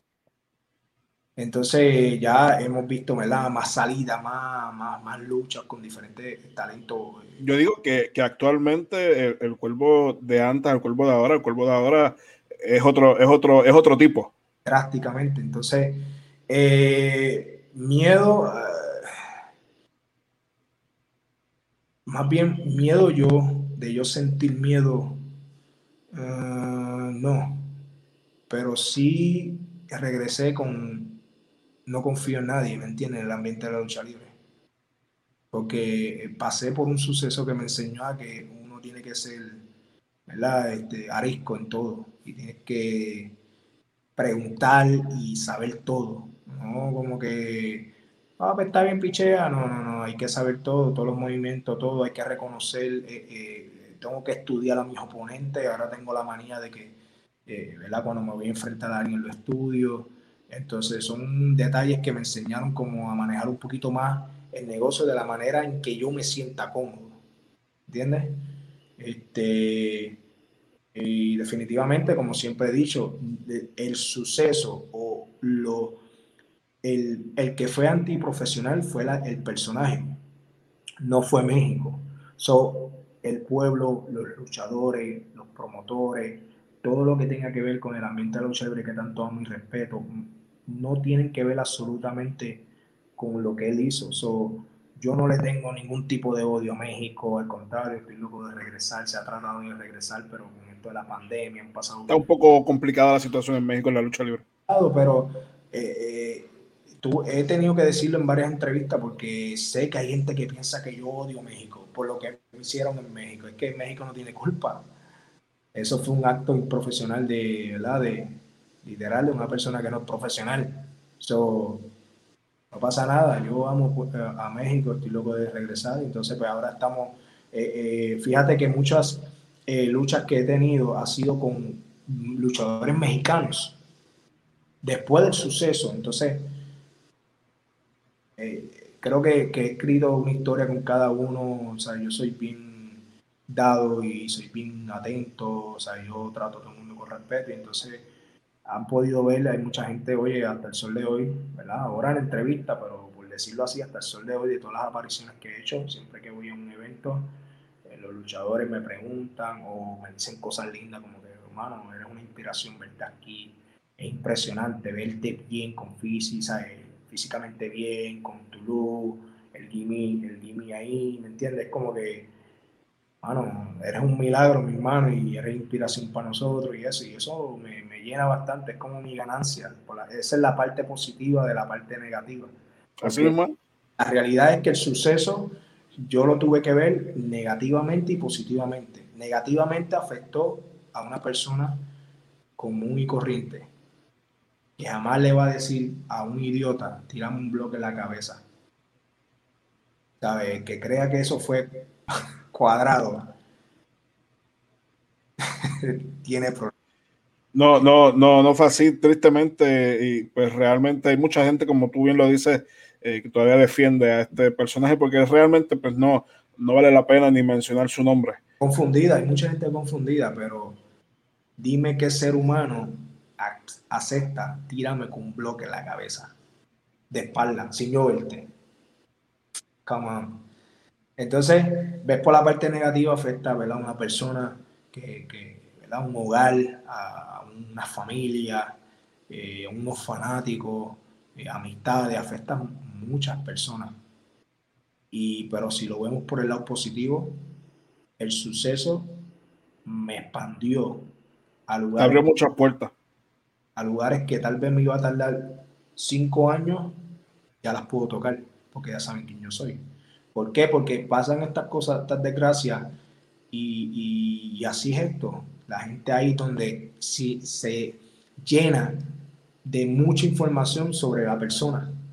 Mientras la persona estaba haciéndolo, no, y mientras hacía un montón de cosas, no, no la gente no miraba.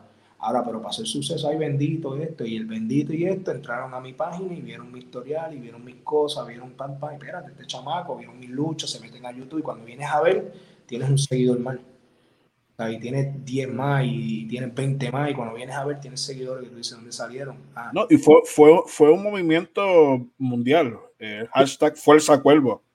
Exacto, estaba en todos lados, entonces salimos, salió en diferentes, ¿verdad? métodos de noticia como el Rojo Vivo, Primer Impacto, cosas mundiales. Entonces fue como que se expandió, eh, eh, el suceso se expandió y me abrió puertas, literal. Eso esa es la parte positiva. ¿Por qué? Porque cuando llego a un sitio, para mucha gente soy inspiración.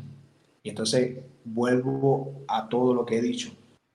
Mi propósito de maquillarme, mi propósito de crear este personaje es ser una inspiración. Entonces pues, estoy justamente donde quiero estar que la gente eh, vea a un hombre que no se dejó, que luchó y regresó y está haciendo lo que le apasiona, no importa. Y eso, oye, eso puede ser una inspiración para cualquier persona que esté practicando cualquier deporte, cualquier cosa, cualquier cosa de la vida. Oye, nunca, nunca se rindan. Era un ejemplo, yo nunca me rendí. Bloque en la cabeza, coágulo de sangre en el cerebro, fractura craneal, ¿sabes? Y tengo una operación, 35 puntos en la cabeza, tengo 15 en la muñeca, porque tengo una, tuve una fractura en el escafoide, eh, tengo 40 eh, en la cintura porque me quitan hueso de la cintura para reconstruirme el escafoide, que es, es un hueso por aquí que le dicen el, el, la fractura del boxeador. So, yo tuve esa fractura y entonces cuando vienes a ver, en menos de un año tengo tres operaciones, eh, depresión, ansiedad, ataque de pánico. Entonces, verme a mí, eso fue una de las cosas impactantes, porque cuando yo hago el debut o, la aparición en AEW Dart en diciembre del 2020, la gente se sorprendió tanto porque estás viendo a una persona que a lo mejor pensaba que estaba muerta, que a lo mejor pensaba que estaba en silla de ruedas, que a lo mejor pensaba que no iba a regresar, de hecho, en, en, AW, en AWE mencionan el suceso que te pasó. Claro, y en el camerino mucha gente se me acercó con el suceso, tuvo la oportunidad de conocer en persona a Penty y a Phoenix, que ellos habían estado en el show de Arena Naucalpan para recaudar fondos, que fue eh, la arena de, de, Naucalpan, ese lleno total fue lo que costió mi operación completa. So, eh, gracias a la gente, a los, fanáticos que fueron, a los luchadores que, estuvieron involucrados, que yo no conocía personalmente, como Penty Phoenix, y ellos fueron. Entonces lo vengo a conocer en persona, ¿sabes? vengo a compartir con ellos en persona y poder decirle gracias en persona. Cuando fui a EWDAR y me trataron, estuvieron todo el tiempo pendiente a mí si necesitaba algo, me preguntaba a cada rato, Cuervo, ¿está todo bien? Sí, mira, está esto, estoy esperando esto, ah, pues está bien, quédate ahí, espera, porque todo es disciplina, ahí tú tienes que esperar. Y digo, esperar, yo, yo súper esperar a que me dijeran simplemente, quédate parado en aquella puerta, yo estuve casi esperando dos horas para que me dijeran, quédate parado en esta puerta, o sea que yo lo que tengo que moverme y quedarme ahí hasta que me den la próxima instrucción. Eso es, así es el negocio. Y pues esa es la parte como positiva, ¿me entiendes? A fin de cuentas, yo siempre, eh, ¿verdad? Me pregunté durante todo el proceso como que Dios, dime cuál es mi propósito, pues mi propósito es inspirar. Y así mismo inspirar a la gente que no, que no den sus sueños, que nunca se rindan, que sigan, que no importa lo que pase, sigan. Si eso es lo que te apasiona, tú tienes que seguir hasta, hasta que se acabe no, no te rindas, ¿entiendes? No, no, no puedes rendirte por nada del mundo. Esto lo está diciendo alguien que no se rindió. Y mira, IW Dahl y después tuvimos una lucha con, con Black Tauro, que son luchadores que están probando, que eso es lo que quiere ver Puerto Rico, la gente que me sigue de tiempo quiere verme, a probarme con gente que ya está probada. ¿me entiendes? Y, a nivel mundial, cada vez que voy a un sitio, lucho con fulano, tengano, recién tuve una lucha con Meca, dos puertorriqueños, y dimos una lucha de, siete pares, ya tú sabes, y son cosas que la gente están viendo ahora y dice, wow, ¿sabes? Este, este chamaco, oye, no se rindió, hermano. Y lo que falta. Y lo que falta, no, lo que falta. Lo mataron literal. O sea, yo caigo al piso y tú ves el video drásticamente bien fuerte de que yo me estiro y todo. Cuando tú no quedas una persona que se estira los nervios y todo, o sea, yo me estiro, estoy muerto, el buche sangre, literal. Estoy hablando de tres CPR y una operación, un año de recuperación para que me dieran el alta. So, la parte negativa, como te dije, afectó a la persona que, ¿verdad? que está debajo de este gimmick. Un padre, este, un amigo, un pana, ¿sabes? Afectó a mucha gente. Y la parte positiva es que la realidad es que el suceso me abrió las puertas que yo estaba tratando de abrir mucho más rápido. Bueno, vamos con los, con los saludos aquí de la de los amigos, Julián Henry dice muchachos saludos, Anthony Al Cuervo, eh, Nicolás Bonilla dice saludos desde Texas, eh, Noel dice que bueno que esté bien y sano. Eh, pregunta, ¿había pasado algo tras bastidores? ¿Había ya una molestia o algún ah, atentado entre ustedes? Negativo. Y si lo escuchaste, otra mentira.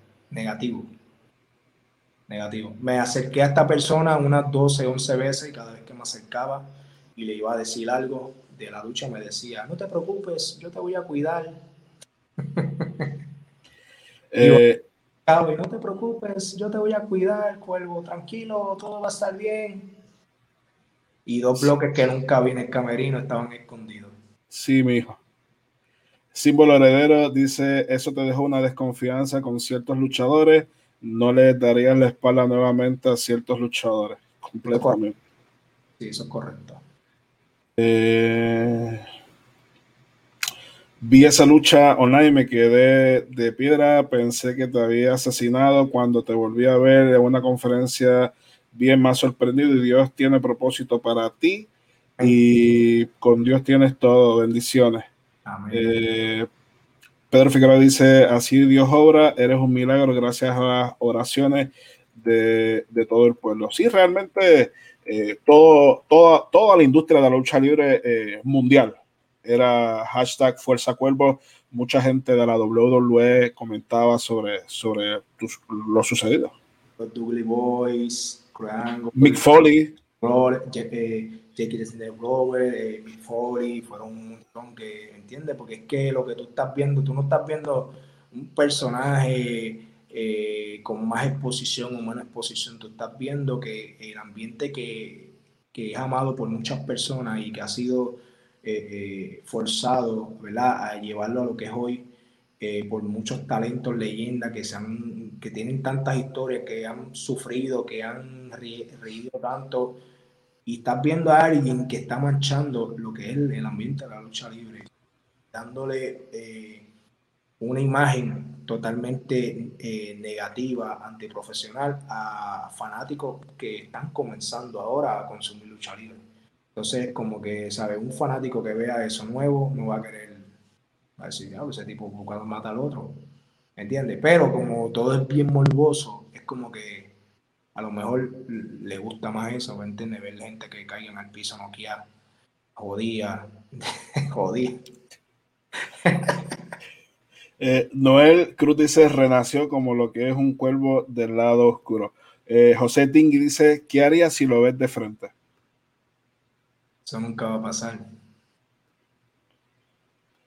Bueno, Cuervo, eh, hace exactamente una, una semana estuviste en el en el evento Rebelión en Berwin de la empresa Wauti, donde te enfrentaste a otro talento eh, de Puerto Rico que lleva eh, ya varios años allá militando en, Chicago, el actual campeón peso completo eh, de Wauti, que le arrebató ese campeonato a Super Crazy. Así que es un luchador que, que ya viene sonando dentro de la lucha libre y mucha gente acá en Puerto Rico va conociéndolo poco a poco, bandolero un, encuentro que fue también premiado. Eh, cuéntame, ¿Cómo, cómo viste ese encuentro? Verá, yo te voy a hablar eh, a calzón quitado, a la raíz. Cuando yo, cuando yo vi su entrevista, lo subestimé. Y dije, Dios mío. ¿Me entiendes? Como que ese ego de luchador de que, ah, lo hacer un pisco para mí. Y, pero a la misma vez me cuestionaba como el hecho de, conocer, ¿verdad?, que existiera un puertorriqueño en algún estado de, de, Estados Unidos eh, tratando de, ¿verdad?, de, darse a conocer ante el mundo y que el ambiente de la lucha es tan cruel que los únicos que subrayan son los mismos de hace 20 años atrás, habiendo luchadores eh, regados puertorriqueños a nivel mundial, que todavía el puertorriqueño, el el fanático puertorriqueño desconoce totalmente de ellos, porque no hay páginas de lucha libre que le den mención. ¿Por qué? Porque a lo mejor porque no son panas, o porque no es de su agrado, o porque no los conoce y los ven como que pues, no están allá, pero son puertorriqueños. Pero es, bien, como te dije, el ambiente de libre es bien eh, eh, cruel en muchos aspectos porque podemos ver que estas mismas páginas le dan mención a tal vez a, a este muchacho que está con Bad Bunny que hizo eh, en, en Priest. Ah, porque está en WWE. Y el otro, no. ¿Me entiendes? Entonces el ambiente es cruel, ¿sabes? oye, hay muchos boricuas y hay talentos que luchan súper brutales, súper, que están probados en el ring, pero no tienen el reconocimiento del ambiente de la lucha libre, ya sea foro o lo que sea. Entonces, el fanático no saben de ello porque la manera en que, eh, eh, eh, como tú mencionaste ahorita, Víctor viene siendo como un filtro, pues, ¿verdad? las páginas de lucha libre, todos estos foros son un filtro de la lucha libre. ¿Me entiendes? Está en el profesionalismo de sacar lo que ayude al ambiente de la lucha libre o muchas ocasiones lo que daña el ambiente de la lucha libre. Pues estas páginas también dañan el ambiente de la lucha libre filtrando información que es totalmente absurda y que no, no debe ser sacada. Y es estúpido simplemente por tener un estado y decir yo lo comenté primero. Y a veces no se llenan de información y comparten un montón de aberraciones. So, conozco, ¿verdad? Eh, me, me, cuestiono de dónde viene este chamaco, mano, bandolero, pero Nunca lo había escuchado, nunca lo había visto. Y resulta que, ¿verdad? Este, tengo esta lucha con él y de verdad que mi respeto, ¿verdad? Fui, fui muy antiprofesional simplemente el hecho de yo pensar en mi casa, de pensar simplemente de que era un cero a la izquierda y que lo subestimé. Y eso es algo personal y yo lo estoy diciendo público. Yo siento que antiprofesional porque me demostró todo lo contrario. Sacamos una lucha de cinco estrellas, eh, bailamos el mismo ritmo, él, es un poquito más pequeño que yo, pero lució como si fuera más grande que yo, ¿sabe? No hubo ego, lo que hubo son dos competidores que querían demostrar, eh, dar una lucha de calidad para el fanático presente, y tanto así que el fanático terminó tirando dinero al ring, y no un dólar, habían billetes de 20, billetes de 10. Entonces ahí tú estás viendo que lo que tú hiciste en el ring está siendo premiado por un fanático que sabe que eso es calidad de lucha. Y eso no se da en todos lados, eso no se da, no se le da a todo el mundo. Cuando un fanático premia la lucha, mi hermano, lo que tú hiciste en el ring es merecedor de eso. Eso tiene mucho significado. Entonces, era como que es un totalmente desconocido para mí, totalmente desconocido. Sé que es totalmente desconocido para el fanático de la lucha libre de Puerto Rico, que él es puertorriqueño y el fanático de Puerto Rico no sabe quién es. ¿Me entiendes? Por, como te dije, el ambiente es tan cruel que castiga a ciertos luchadores sin tener la culpa. Y posiblemente por la misma posición de, que yo, que soy primera generación, bandolero tal vez primera generación, y pues, es muy difícil para nosotros, talentos como nosotros. Y a nivel mundial yo he un montón de talentos que son puertorriqueños, que tienen en su uniforme, tienen la bandera de Puerto Rico. Y... Bueno, Cuervo, acaba de llegar aquí el borico mayor Sabio Vega. Luchador enviado, ¿verdad? Por, eh, por Sabio Vega, el bandolero, que tuvo ese encuentro eh, contra el Cuervo. Sabio, tienes aquí al Cuervo de Puerto Rico. Saludos, saludos a, ti, Cuervo, y a toda la fanaticada que nos está viendo en este momento. Eh, entro un poquito tarde porque acá en Puerto Rico estamos rodando lo que es la película de Superestrellas de la Lucha Libre y acabamos de terminar ahora una de las escenas que estamos trabajando. Y nada, estoy por aquí eh, no podía fallar estar en, esta entrevista. Eh, eh, no sé si estamos al aire todavía o se fue esto. Estamos aquí. No, estamos, estamos al aire. Justamente estamos hablando, estamos hablando sobre el encuentro que tuvo el Cuervo frente a, tu pupilo, el actual campeón de y bandolero. Hello, ¿estamos aquí? Sí, te escucho. Ok, pues nada, la, señal parece que está un poquito mala. ¿Qué está pasando por ahí? Pero nada, estamos hablando que tenemos una tremenda cartelera en el Eagles Club y yo sé que Cuervo, tú eres muy bueno y eso lo reconozco yo, eso yo lo sé.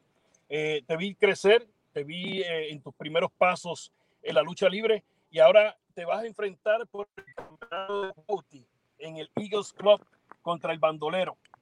Yo te voy a decir. Ya, se, ya, ya, ya, ya se enfrentó, Sabio, el sábado pasado. El sábado pasado se enfrentó el Cuervo contra, contra Bandolero por el campeonato. Bueno, ahí tuvo problemas Sabio Vega con, con la señal, pero vamos a hablar. Eh, tenemos aquí una, una imagen de, del encuentro eh, entre Bandolero y, y, Cuervo de Puerto Rico el pasado sábado en Rebelión en Berwin. Y lo próximo, próximo evento es Noche de, de Campeones este próximo viernes 28 de mayo, donde el actual campeón eh, bandolero acompañado por TJ se va a estar enfrentando al dragón, eh, luchador exclusivo directamente de la empresa Keus, directamente de allá de, del norte de México, de Monterrey, viene a hacer su debut a Wauti eh, frente a bandolero en busca de ese campeonato que tiene el Borico. Así que ya la gente de, Chicago puede ir adquiriendo sus boletos a través de evenbrite.com, a través de Wouty Official, ahí pueden ir separando eh, sus boletos para este encuentro, entre otros encuentros que se van a estar anunciando próximamente en la semana. Y hay una reseña eh, directamente de, la empresa Keus que hace la reseña de la nota eh, de Superlucha, donde confirman la participación de el dragón en el próximo evento de, de Sabio, ¿me escuchas ahora?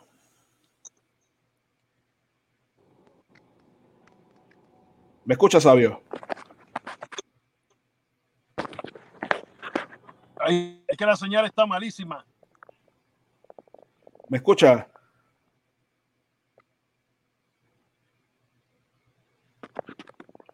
No, parece que, está teniendo problemas con la señal Sayo. Pero bueno, eh, para ir cerrando, eh, tenemos Indomable Apolinar dice este señor otra vez.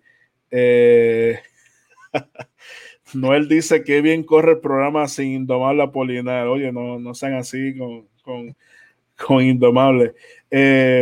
Cuervo, pasó algo, no queremos adelantar eh, lo sucedido en, el evento para que las personas vean eh, el encuentro en su totalidad este próximo martes. Eh, van a estar viendo el encuentro entre el Cuervo de Puerto Rico y Bandolero. Sucedió algo, sucedió algo con, otro boricua, pero eso próximamente se van a estar arreglando las cuentas allá próximamente en Wauti. cuéntame, para ir cerrando, tus redes sociales, cómo te conseguimos, eh, para que sepan un poquito más de ti. Eh, no tengo Facebook, me consiguen en Instagram, El Cuervo de Puerto Rico, simple. Ahí estamos en Instagram como El Cuervo de Puerto Rico. Eh, como de, en YouTube puedes poner, ¿verdad? Para ver contenido mío, ya sea WWC El Cuervo o, por ejemplo, si quieres ver lo del lance de la IWA, eh, pones eh, Lance del Cuervo IWA décimo aniversario. So, tienes varios eh, tienes contenido si pones El Cuervo de Puerto Rico, ahí más bien te va a salir eh, mucho contenido de lo sucedido en el 2018. tenemos este próximo 16 eh, de mayo estaremos en Denver, Colorado, con la IWC Legacy. Estaré enfrentándome a, este luchador mexicano VIP, conocido como Samurai VIP. Eh, es el campeón de la empresa en Laredo y Laredo, Texas. Y pues yo lo estuve retando, pero él no quiso exponer su campeonato. Se supone que sí, porque yo le gané a él 1, 2 y 3, no importa de qué manera, le gané 1, 2 y 3 y eso todo Denver, Colorado lo vio. Pero nos estaremos enfrentando en una lucha donde todo es válido y ya yo le dije a él que vaya bien preparado porque yo estoy probado en ese tipo de lucha. So, por ahora esa es nuestra próxima aparición. Eh, ya eventualmente si se confirma ciertas eh, posibles apariciones que estamos ¿verdad? en negociaciones, eh, las estaré dejando, siempre las dejo saber por las redes sociales del Cuervo de Puerto Rico en Instagram. ¿Qué es donde más caliente está el Cuervo en Instagram? ahí, ahí el contenido todo es nuevo, todo, ahí está, la primera noticia sale ahí. Y también pues, eh, ¿verdad? Si en caso de, de, cualquier tipo de buqueo o algo, pueden conseguir por, por Instagram, pueden ir directamente al Instagram del señor Víctor Arroyo, así mismo, eh, eh, Víctor Arroyo, lo pueden conseguir o me pueden escribir a mí, entonces le paso el contacto y hacen un promotor que quiera, ¿verdad? Este, yo haga una aparición en su compañía.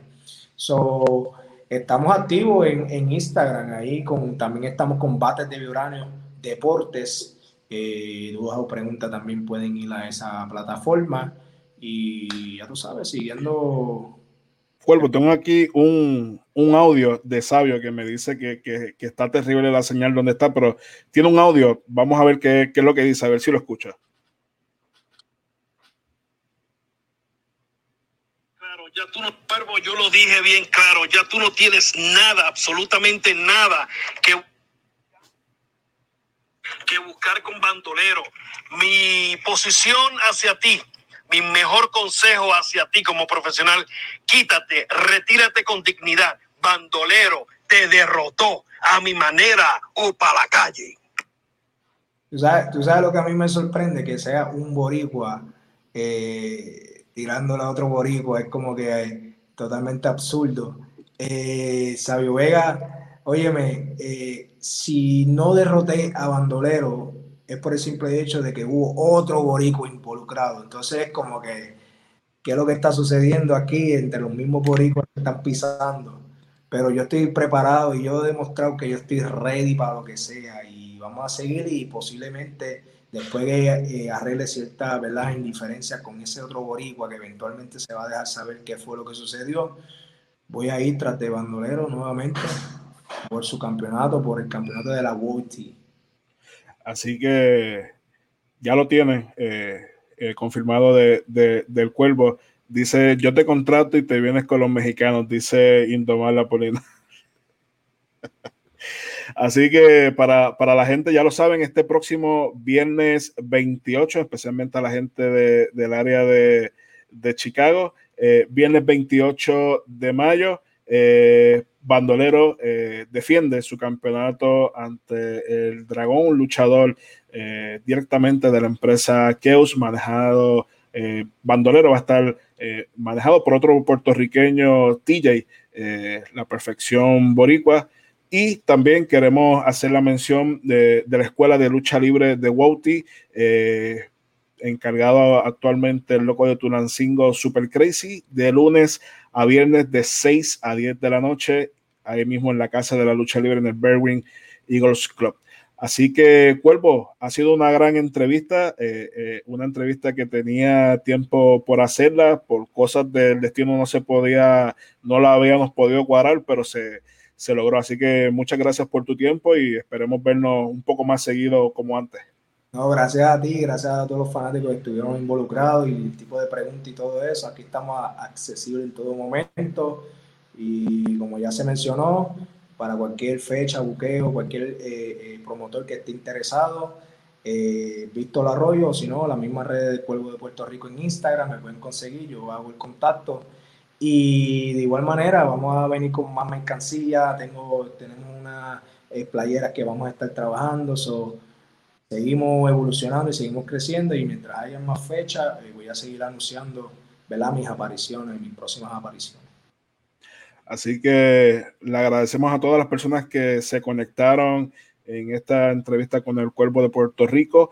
Este próximo viernes vamos a tener justamente al Dragón en, entrevista que nos va a estar hablando eh, sobre lo próximo, eh, sobre su presentación en Chicago. Así que nos vemos este próximo viernes, 8 eh, hora de México y Chicago, 9 hora de Puerto Rico. Así que nos vemos este próximo viernes, Cuervo. Muchas gracias por, por tu tiempo y nos vemos en la próxima. Gracias a ustedes, muchas bendiciones.